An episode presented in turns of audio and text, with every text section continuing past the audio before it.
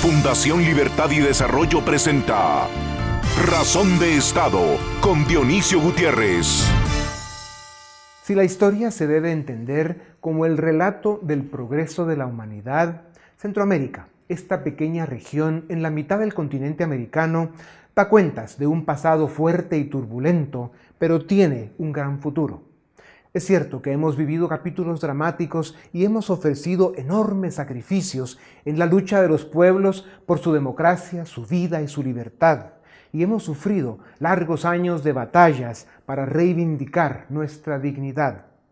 Centroamérica es una región solitaria y aislada, en la que cada país más que menos anda su propio camino. Nuestros problemas sociales son graves y la inseguridad evidente y la debilidad institucional y la ausencia de Estado son solo algunos de nuestros grandes desafíos. Con el paso de los años y los resultados alcanzados se percibe una dosis de humildad y reconocimiento de que es impostergable volver a hablar de la integración económica de Centroamérica. Cada día el mundo nos enseña que somos los centroamericanos los llamados a resolver nuestros problemas y a encontrar el camino al crecimiento económico, que es la ruta para salir de la pobreza. Nadie lo hará por nosotros.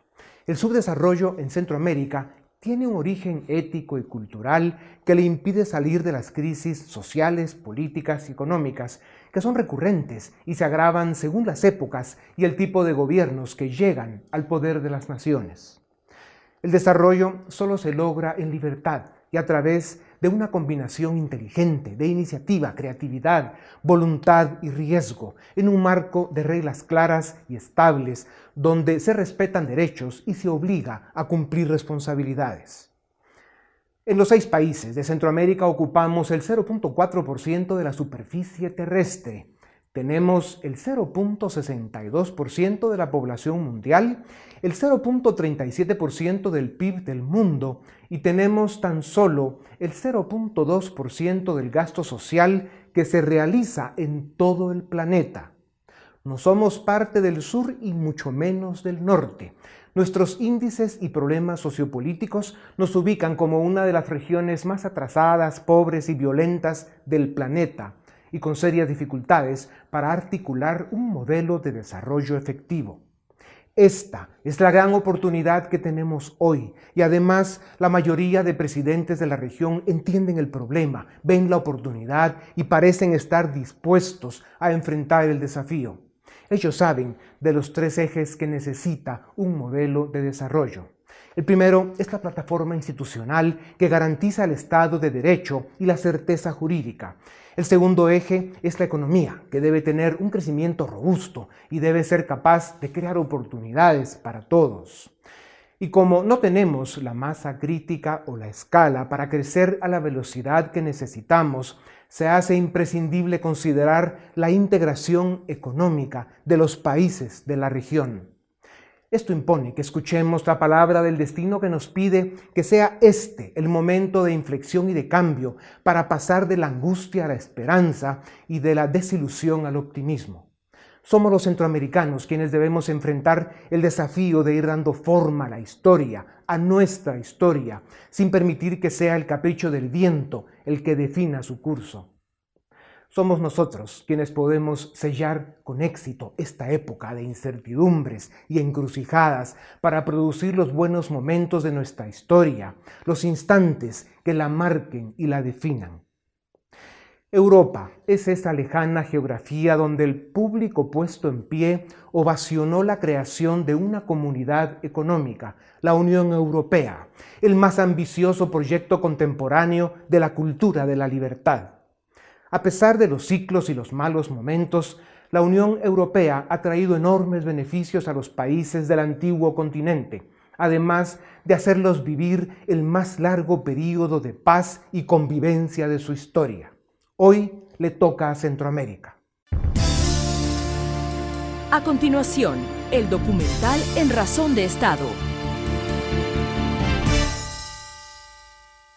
En el siglo XX, Europa, el viejo continente, fue el escenario de dos guerras mundiales que dejaron más de 90 millones de muertos. En 1951, después de la Segunda Guerra Mundial, seis países de aquel continente dieron vida a la Comunidad Europea del Acero y el Carbón, pues reconocieron que se necesitaban unos a otros. Ese fue el periodo que antecedió a la Unión Europea.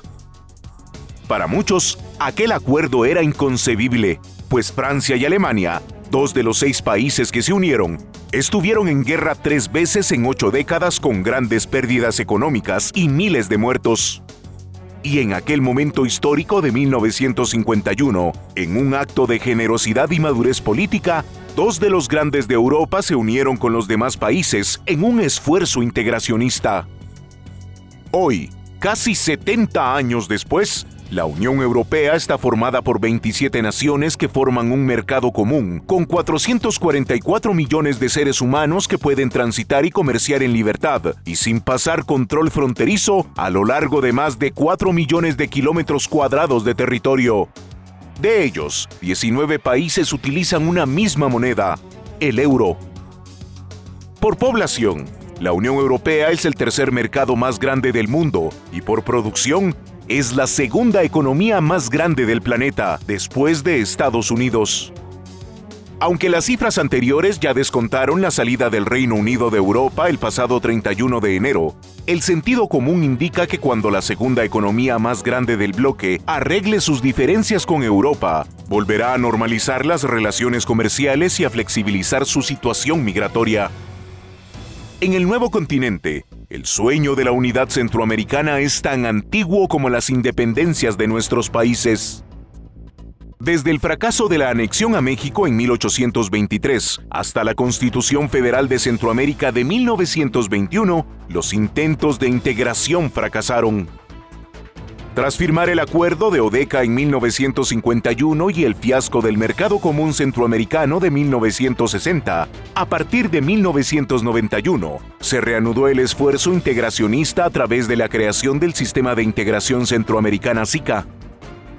Desde entonces hubo avances en materia de libertad comercial y se flexibilizó el tránsito de personas con el acuerdo del CA4, pero a todas luces, estos pasos han sido insuficientes. La unión aduanera entre Guatemala y Honduras, inaugurada en 2017, y el reciente anuncio de los presidentes de Guatemala y El Salvador para permitir al país vecino acceso al mar Atlántico son avances importantes, pero no alcanzan el nivel de integración necesario para ser considerados un bloque económico unificado. Si Centroamérica consiguiera formar una comunidad económica sería un bloque comercial de 49.5 millones de seres humanos la novena parte de la Unión Europea o un tamaño similar a California en población. Si los seis países centroamericanos unidos estamos tan lejos de la escala necesaria para estar entre los bloques grandes del continente americano y no digamos del mundo, ¿qué pretendemos lograr en pequeños países aislados con economías insuficientes y marginales? Si Europa, después de dos guerras y múltiples conflictos, fue capaz de hacer realidad el experimento liberal más ambicioso y exitoso de los últimos dos siglos y construir en un continente la unión económica y política más admirada del planeta, los centroamericanos, seis naciones que compartimos historia y destino, nos necesitamos más que los europeos. Tenemos la misma cultura y hablamos el mismo idioma estamos obligados a entendernos y comprometidos a formar la comunidad económica del centro de América. 2020 es el año en que los presidentes y las élites centroamericanas deben dar un paso al frente y concretar la integración regional. Centroamérica lo necesita, la historia lo demanda. Si no es ahora, ¿cuándo? Y si no somos nosotros, ¿quién? A continuación, una entrevista exclusiva en Razón de Estado. Bienvenidos, esto es Razón de Estado y tengo el gusto de presentarles al doctor Eduardo Fernández. Él es doctor en ciencia política por la Universidad Santiago de Compostela, es profesor en ciencia política también y director ejecutivo del Instituto Juan de Mariana de Madrid. Él además debo decirles que es experto en todo el tema de la Unión Europea, de la integración económica de ese gran continente que es Europa.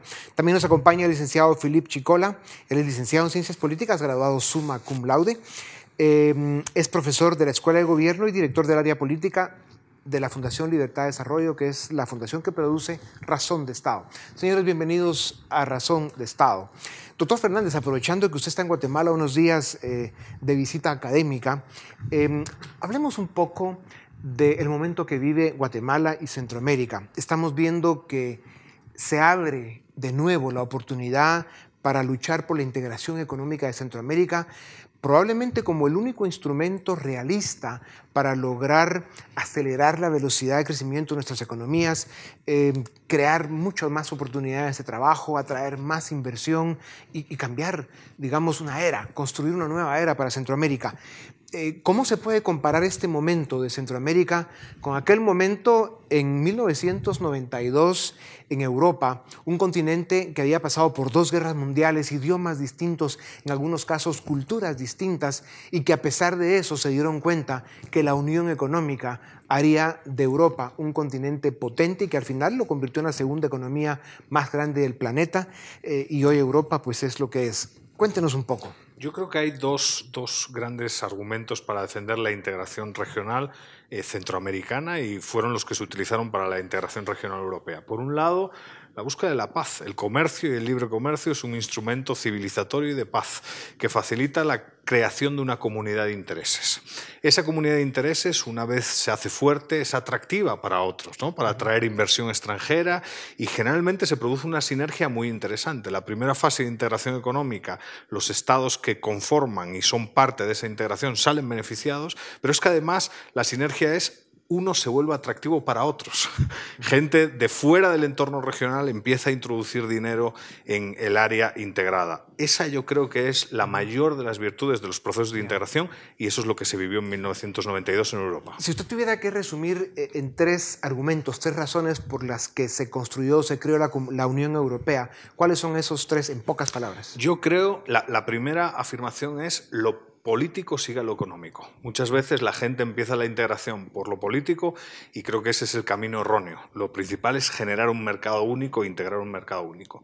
Pero para integrar un mercado único, y es la segunda razón, hay que construir coaliciones, hay que ser capaz de vender los las virtudes, los beneficios del proceso. Y ahí hay que involucrar a grupos empresariales, a actores de la sociedad civil, etc. Y luego, la tercera, y no es menor, es hacer del proceso de integración algo creíble para aquellos que no forman parte del proceso de integración, porque es ahí cuando uno se vuelve atractivo. Antes de que el licenciado Chicola nos comparta sus ideas, termino con esta reflexión.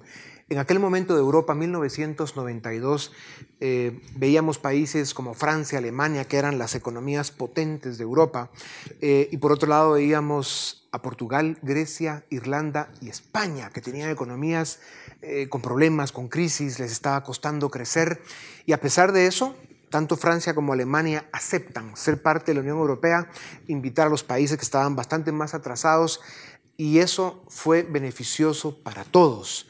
Y comparo esto con el caso de Costa Rica y Panamá, que en el caso de Centroamérica, pues son los países más avanzados económicamente y políticamente, ¿verdad? Y, que estamos viviendo un momento similar. Denos unas ideas y después el licenciado Chicola complementa. Yo, yo creo que ahí, efectivamente, de lo que hay que ser capaces, por un lado, hacer que los fuertes o los que tienen más renta vean las oportunidades de un mercado más amplio, de acceder a un mercado más amplio, y aquellos que pues no tienen eh, esas virtudes económicas vean en la integración una oportunidad para convertir con los más ricos. ¿no? Y en ese sentido creo que es bidireccional el proceso. Eh, las economías más prósperas ganan un mercado al cual accesar y las economías más débiles necesitan pues, ciertos apoyos para lograr la convergencia. Y luego creo yo que también los, las economías grandes tienen que hablarse entre sí para iniciar un proceso. Al final el origen de la Unión Europea es la comunidad del carbón y el acero, en donde Francia y Alemania encuentran un interés común. Y esa es la base para empezar a generar una comunidad de naciones en materia económica. Entonces, que Costa Rica y Panamá, como los dos faros de luz en temas de crecimiento económico durante las últimas dos décadas, encuentren el incentivo, encuentren la necesidad de ampliar mercados, de, eh, demandar mayor mano de obra que puede ser precisamente provista por los vecinos de la zona, por ubicar también inversiones estratégicas en otros territorios del istmo centroamericano, empieza siendo una forma de cómo las economías grandes pueden tomar un rol de liderazgo para atraer a las economías más rezagadas en un proceso integracionista. Y en el caso de Costa Rica es evidente que sufre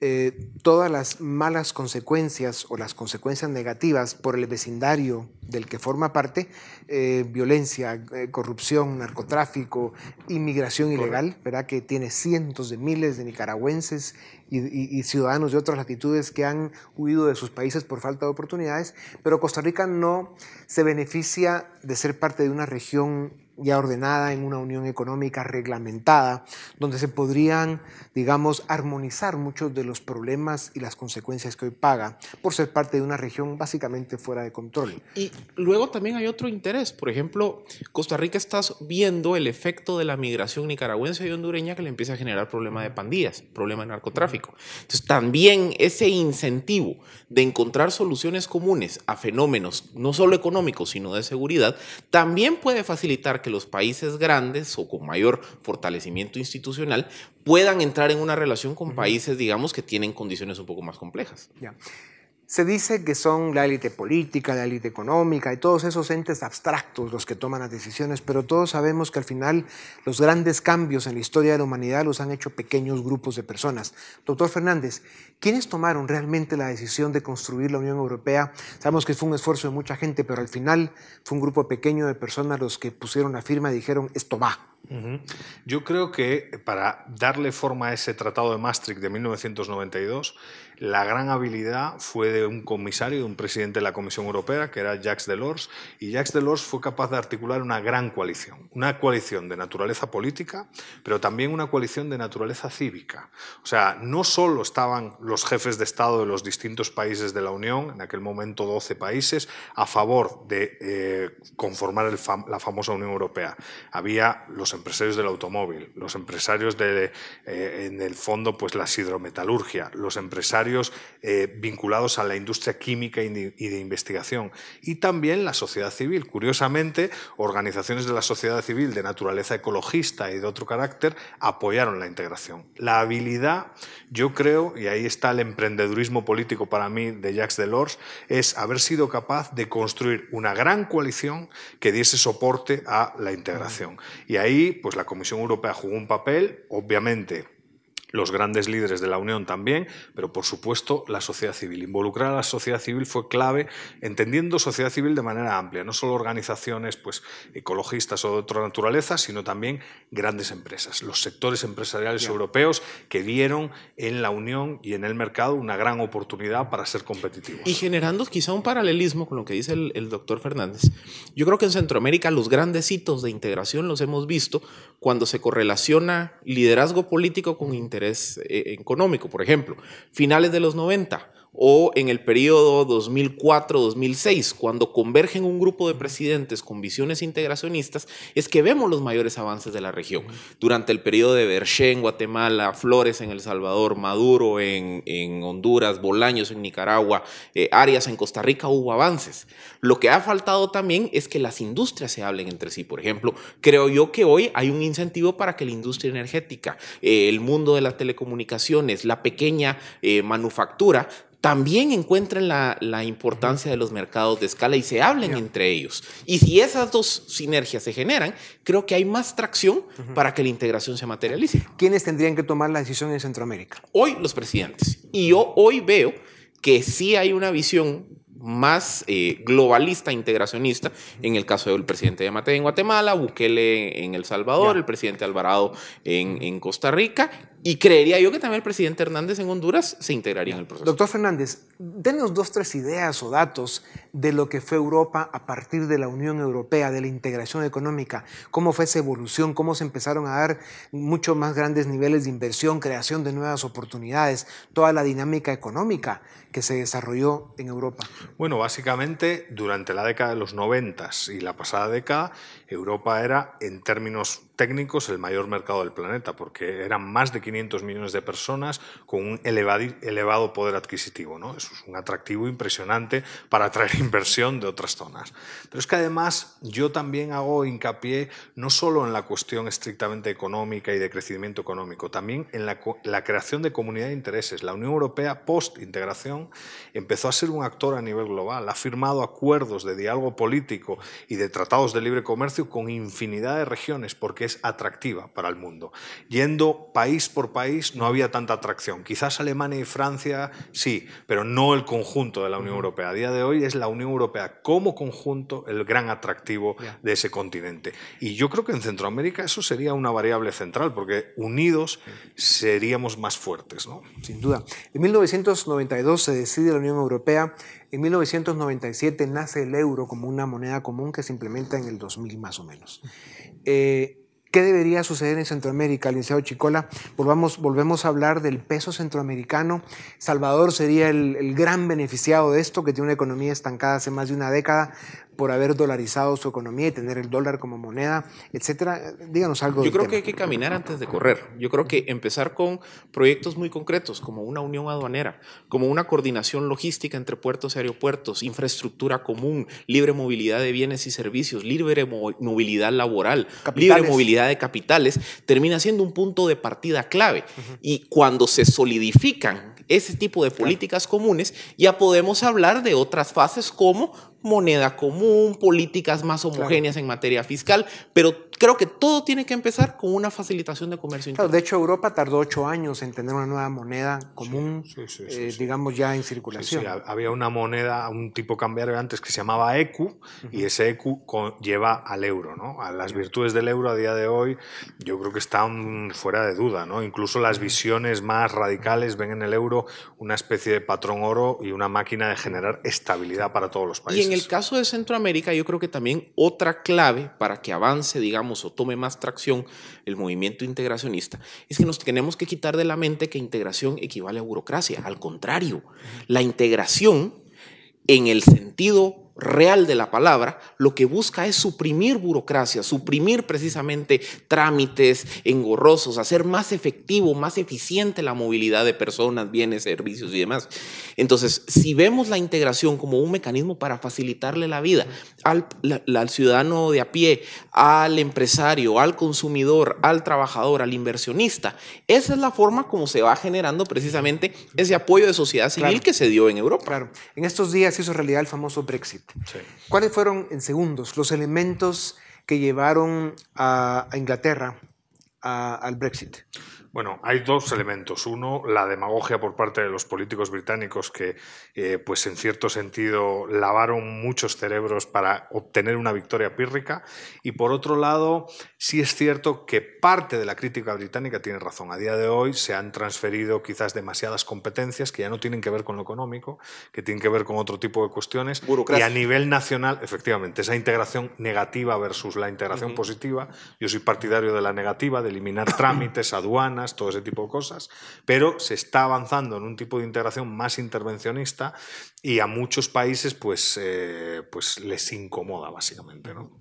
O sea, ustedes dicen que la integración que debería buscar Centroamérica es básicamente una integración económica, se levantan las fronteras, hay libre movilidad de bienes, servicios, personas y capitales, homologación de temas fiscales, sanitarios, ambientales, y se trata de, de básicamente ser una región que tiene una economía lo más estandarizada posible.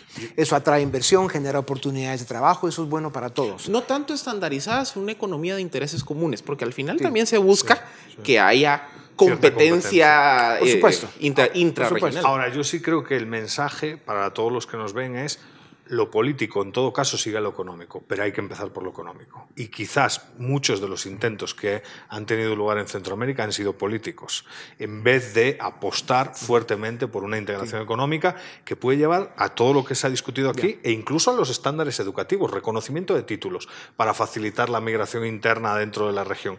Ese tipo de medidas son muy interesantes y podrían tener un impacto muy bueno a nivel interno. Y lo que decía el doctor Fernández creo que es la explicación de por qué la integración pareciera que ha tenido sus altos y bajos.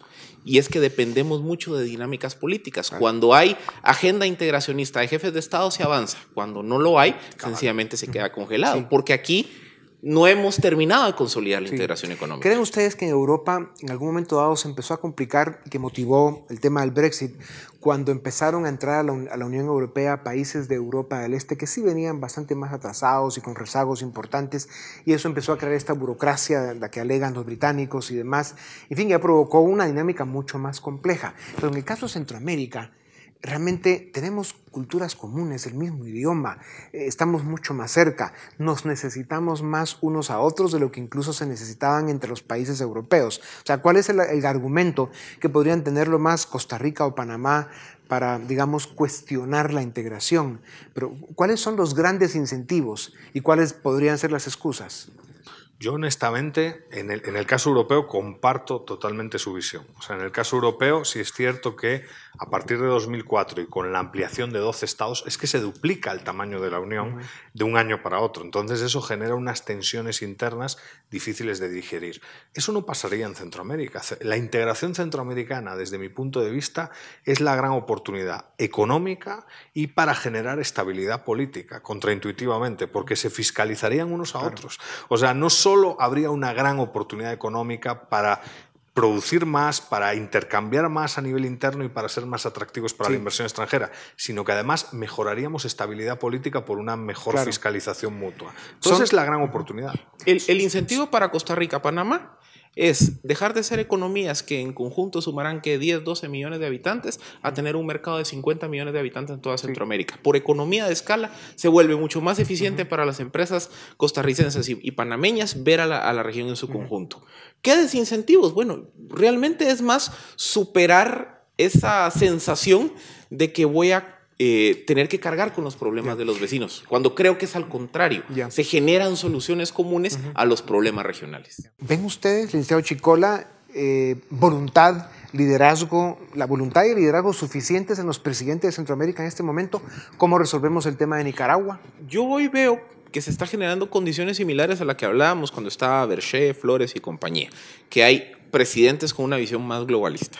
En el caso de Nicaragua, pues obviamente todos sabemos los problemas políticos que hay en el país. Yo creo que hay que tener una visión muy pragmática. Y la visión pragmática es la que decía el doctor Fernández. O sea, al final tenemos que partir primero de ver una comunidad de intereses económicos, de una comunidad económica en donde haya esa libre movilidad de bienes. Y conforme esa comunidad se vaya eh, fortaleciendo... Buscar el fortalecimiento institucional y de la eso política. es lo que va a resolver la crisis política nicaragüense. Para terminar, doctor Fernández, eh, la Unión Europea probablemente sea durante muchos siglos el mayor experimento que se ha hecho sobre la cultura de la libertad. Una unión que, que tomó, es cierto, esfuerzos enormes, sacrificios grandes, pero los resultados son incuestionables. incuestionables. Eh, ¿Se puede hacer eso en Centroamérica? Yo estoy convencido que se puede hacer y no solo que se puede hacer, que el camino puede ser más rápido y más estable. Hay una cultura común, hay una lengua común y hay una forma de entender la vida común. Entonces hay que aprovechar todo eso para de verdad construir una región próspera y pacífica para todos los que aquí habitan. Y el incentivo hacia afuera es que nos integremos tanto Washington nos pidió en su momento negociar acuerdo de libre comercio como región y Bruselas, Europa nos hizo lo mismo. Es decir, si queremos atraer la mirada de los grandes polos de desarrollo mundial, tenemos que entendernos como una región. De lo contrario, no alcanzamos la economía de escala. Pues señores, muchas gracias. Eh, esperamos, doctor Fernández, tenerlo con más frecuencia en Guatemala. Eh, su visión, su conocimiento, experiencia son fundamentales y sin duda alguna eh, lo vamos a estar invitando. Muchas gracias, licenciado Chicola. También gracias a ustedes. Esto es Razón de Estado. A continuación, el debate en Razón de Estado. Iniciamos el debate en Razón de Estado. Hoy tenemos a tres invitados, a Edgar Ortiz, director del área legal de Fundación Libertad y Desarrollo, Dafne Posadas, directora de Estudios Internacionales de la Fundación Libertad y Desarrollo, y Daniel Fernández, director de Market Trends de la UFM. Gracias por estar en Razón de Estado. Vamos a hablar sobre la integración centroamericana. Estamos en un periodo de la historia en donde la globalización, el libre comercio está bajo ataque, está bajo cuestionamiento. Y en ese contexto, la pregunta es, ¿es pertinente hablar de una integración centroamericana, hablar de un bloque económico? Edgar, empezamos contigo. Sí, yo creo que la principal oposición al, comercio, a la globalización, viene de los países ricos. ¿Por qué? Porque los países ricos lo que ven es pues la pérdida de empleos en el sector industrial, manufacturero, etcétera. Entonces, para ellos sí es una suerte de amenaza a sus clases trabajadoras el libre comercio. Afortunadamente, en este sector del mundo, donde somos países, digamos, con economías de ingreso bajo, pues no tenemos ese problema. Realmente el libre comercio nos favorece más a nosotros que a ellos en todo caso. y creo que eso cambia un poco la ecuación. Dicho eso, creo que Centroamérica tiene que entender que sus países, los que tengamos, Guatemala, Salvador, Honduras, Nicaragua, Costa Rica, etcétera, somos países muy pequeños y para competir en la economía global con mercados tan grandes como China, India, Estados Unidos, etcétera, pues hace falta una integración bastante más agresiva que la que tenemos hoy. Y no digo algo que, que, suene tan extraño. Si vemos África, por ejemplo, que es un continente que está también en crecimiento, pues África ya ha hecho un acuerdo de 34 países y pronto será un mercado común probablemente más grande del mundo. Entonces, si África puede, con una diversidad de países, países en conflicto, países con diferencias de idioma, de religión, etcétera, para Centroamérica debería ser algo mucho más fácil. Somos países con una historia común, con el mismo idioma, eh, con un antecedente de integración bastante más claro. Entonces uno tiene que entender que esa es la única salida para nosotros. ¿no? Daniel, eh, cuando uno ve el PIB de Centroamérica en su conjunto, más o menos 270 mil millones, equivalente casi a lo que produce Chile, con una población mucho menor, digamos, que toda la región en su conjunto. La pregunta es, en este contexto, ¿es relevante eh, lograr economías de escala, ser considerados un bloque económico más grande de lo que actualmente puede ser cada uno de los países individuales o es irrelevante? Pues eh, creo que eh, puede ser relevante, pero sobre todo en la economía de escala lo que estamos buscando es con, con, cuántas personas nos queremos coordinar en el mundo. Esta es la principal pregunta que nos tenemos que hacer. Si nosotros en Guatemala cerráramos completamente todas nuestras fronteras, y solo intercambiáramos entre nosotros, pues intercambiaríamos entre 16 y 17 millones de personas, dependiendo de cuánto salga también el censo, cuánto sea el censo realmente. Que todavía está en duda. Que todavía está en duda, efectivamente. Eh, Ahora, la pregunta es con, quién más nos queremos coordinar. No sé si es un tema puramente de economía de escala o de coordinación con el resto del mundo. Es decir, con quién más queremos buscar ventajas competitivas y queremos intercambiar de forma beneficiosa para ambas partes. No estoy, tan seguro de que, de que, a los países ricos tampoco les convenga el libre mercado. Les conviene y mucho. Puede generar shocks de corto plazo, sin ninguna duda, sobre todo a la gente de clase media baja, pero a ellos también les interesa bastante, les interesa bastante comerciar libremente. En cualquier caso, lo que nosotros tenemos que intentar como país o como región no solamente es integrarnos eh, Centroamérica, sino intentar integrarnos en la economía del mundo, en las, en las, cadenas de valor del mundo. Es decir, nosotros podemos estar en la cadena de valor de los vehículos Toyota, ¿por qué no? Igual que, están, igual que la cadena de valor de vehículos de, Toyota están en decenas de países, ¿por qué no podemos ser nosotros los que hagamos los faros, los que hagamos las gomas de los, de los, de los vehículos o lo que fuere?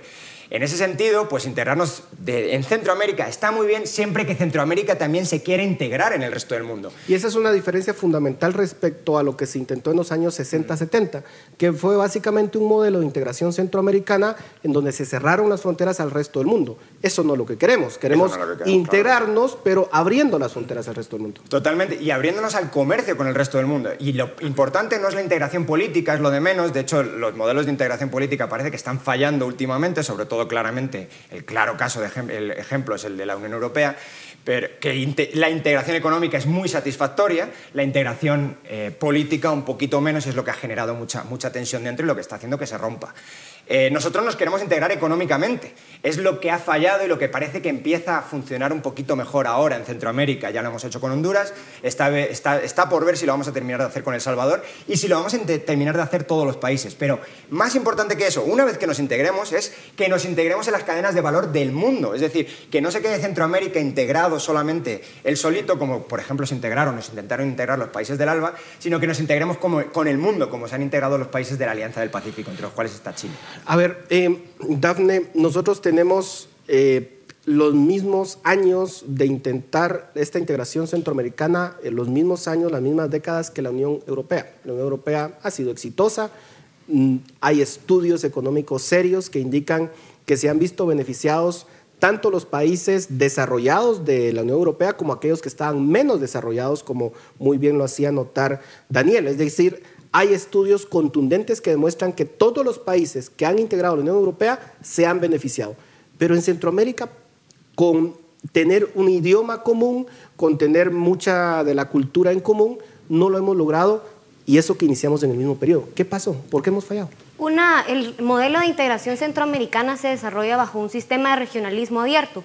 Esto significa que los países únicamente se suscriben a aquellos acuerdos en los cuales están dispuestos a participar Esto significa, a su vez, que depende mucho de los, de los presidentes que están en funciones dentro de los países que cooperen, que se genere esa voluntad política para efectivamente desarrollarse e integrar ese modelo de integración, valga la redundancia. Al final de cuentas, esa ha sido una de las grandes limitantes para Centroamérica. Vemos cuando hay momentos de de presidentes que tienen una inclinación hacia la integración, que se desarrollan los grandes y principales hitos del modelo de integración centroamericana, como en el año 2004, que es cuando se empiezan a desarrollar pues, políticas más contundentes, se empieza a desarrollar una estrategia y una hoja de ruta, y ahora nos encontramos nuevamente en ese periodo en el que tenemos presidentes al mando, como lo es Alejandro Yamatei y Nayib Bukele en El Salvador, que son presidentes que tienen esa voluntad política. Entonces, quizá el fracaso de la integración centroamericana hasta el momento ha sido efectivamente esa voluntad política que ha sido limitada por parte de los presidentes y que ahora estamos en un momento diferente. en, todo caso, estamos viendo una institucionalidad tan frágil que depende del presidente que está de turno. En el caso de la Unión Europea, ¿cómo desarrollaron esa institucionalidad que pareciera que ha sobrevivido, digamos, a varios gobiernos de diferente tendencia, con excepción del Reino Unido, con lo que ha pasado recientemente, pero que en general todavía se sostiene. Yo creo que pasa que Europa tuvo la ventaja que comenzó la integración económica con la famosa Comunidad Económica del Acero y el Carbón, luego el mercado común y ya de último la integración política. Entonces fue un poco más fácil. Y no es que, como lo decía Dani, que la integración política no tenga problemas, porque las principales quejas respecto a la Unión Europea no vienen de la integración económica, sino justamente de la política. ¿Por qué? El Parlamento está muy bien, pero luego la Comisión Europea da la sensación de que no rinde cuentas, de que trabaja por sí sola, de que sobreregula todo sin ningún contrapeso democrático, etc. Y en Centroamérica lo hicimos al revés. Después de que fracasó el mercado común, dijimos, bueno, hagamos una integración política, que es el SICA, y luego pues la integración económica viene solita con la ola de los noventas. Y ahí creo que está el problema. Y lo peor quizás en el caso nuestro, comparándolo con Europa, es que por lo menos en Europa el Parlamento más o menos funciona, el Parlamento Europeo, mientras que en el caso centroamericano el Parlacén es un chiste desde su diseño porque ni siquiera toma decisiones vinculantes y encima el sistema del SICA eh, tiene el problema de que depende del presidencialismo. Si los presidentes no están de acuerdo, no se avanza y eso tiene la agenda muy entorpecida. Y, y, precisamente ese es el punto, Edgar. Digamos, la gente cuando piensa en integración centroamericana piensa automáticamente en el Parlacén y rechaza la idea. ¿Tiene que ir una idea necesariamente atada a la otra o no?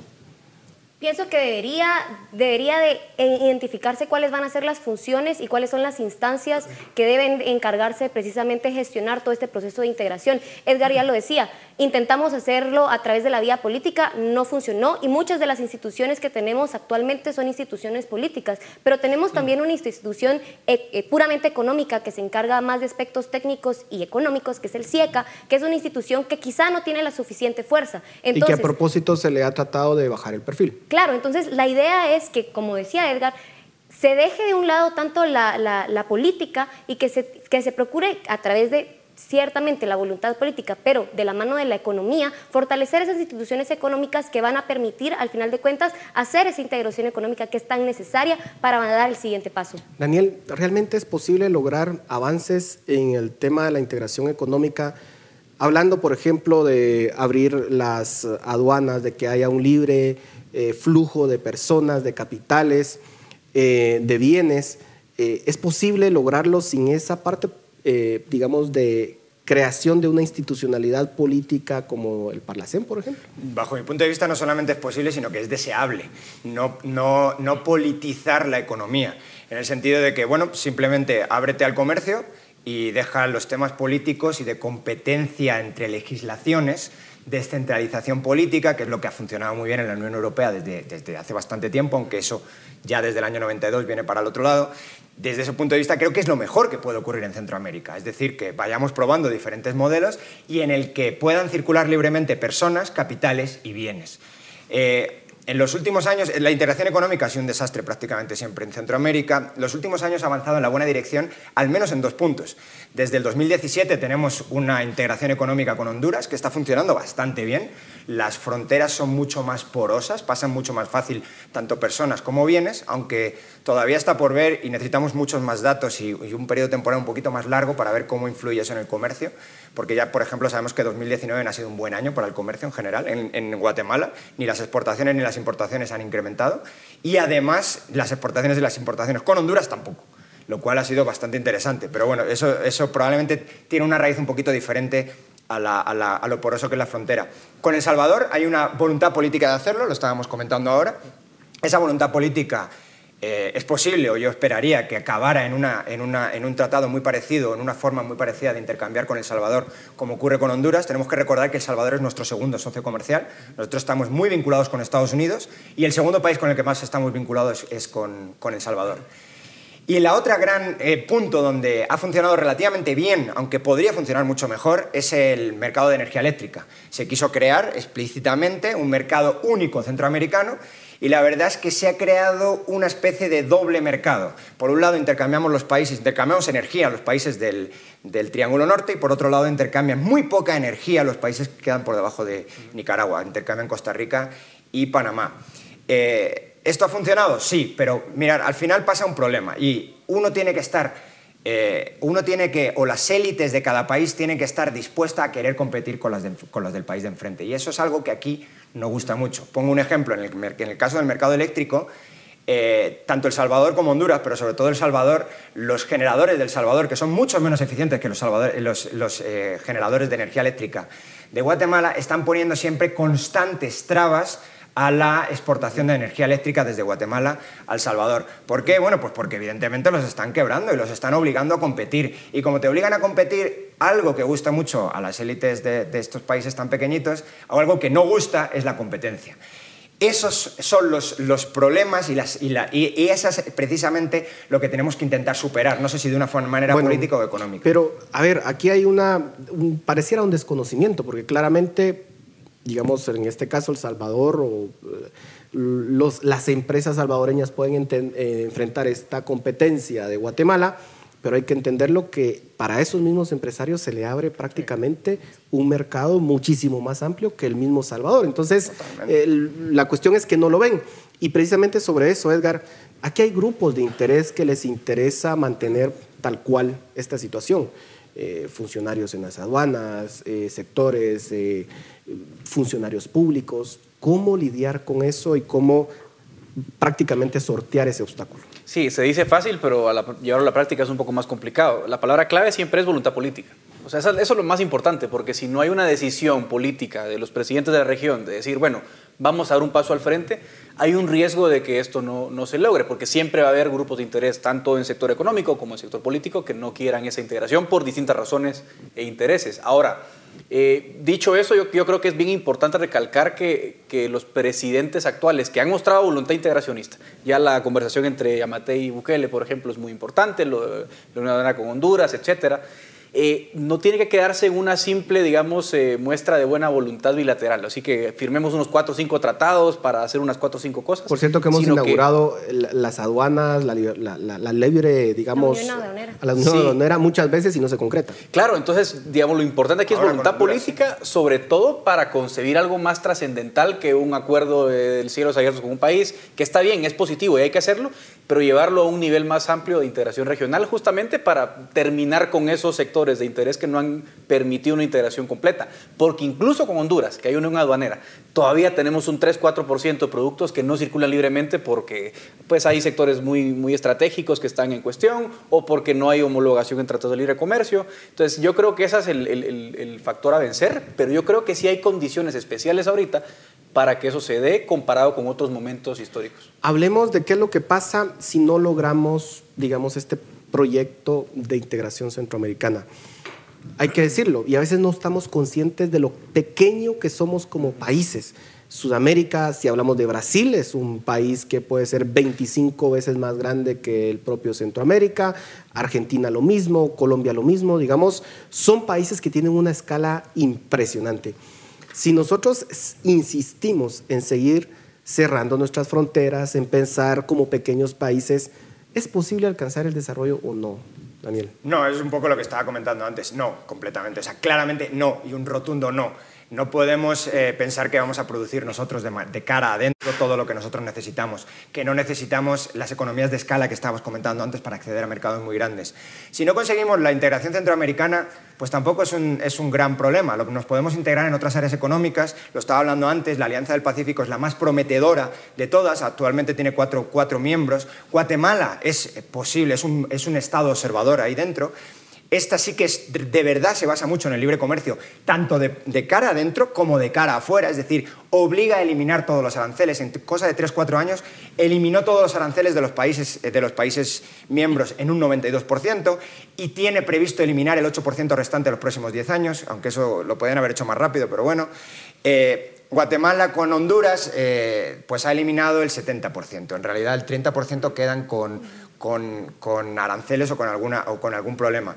Entonces, desde ese punto de vista, yo digo, más que Centroamérica, miremos a la Alianza del Pacífico, porque El Salvador también quiere estar en la Alianza del Pacífico y Honduras también. Claro, pero lo natural es pensar en, estas, en estos cinco o seis países que compartimos algo en común y que podríamos desarrollar incluso infraestructura. Eso sí, y que resulta, infraestructura quizás sí. resulta francamente ridículo que con un comercio intrarregional de 10 mil millones de do- más de 10 mil millones de, de dólares sigamos manteniendo las fronteras como las tenemos, la infraestructura como la, como la que tenemos. Es decir, sí tenemos que seguir avanzando. Dafne, conclusiones. No, yo estoy muy de acuerdo con lo que plantea Edgar, con varios de los puntos que plantea Daniel, pero principalmente este es un momento que probablemente no se repita en unos 10, 15 años. Este es un momento muy especial porque tenemos un liderazgo político contundente y aunque es muy deseable que las instituciones económicas sean el empuje, tiene que haber un liderazgo que permita convencer a todos los actores involucrados de que la integración centroamericana es el camino para el éxito. 30 segundos. Tres puntos. Uno, tenemos una historia común, eso ya es una ventaja. Punto número dos, ya somos países abiertos de cara al mundo, entonces eso lo facilita. Y punto número tres, o sea, no hace una integración, digamos, cerrada. Y punto número tres, sí hay momentum. Hay presidentes que hoy podrían hacer posible esta integración. Bueno, muchas gracias eh, por sus opiniones. Esperamos que sea algo que se pueda concretar en los próximos meses, años, que, como ustedes muy bien mencionan, hay un contexto político favorable. Así que muchas gracias a ustedes, muchas gracias por su atención. Nos vemos la próxima semana. Razón de Estado con Dionisio Gutiérrez es una producción de Fundación Libertad y Desarrollo.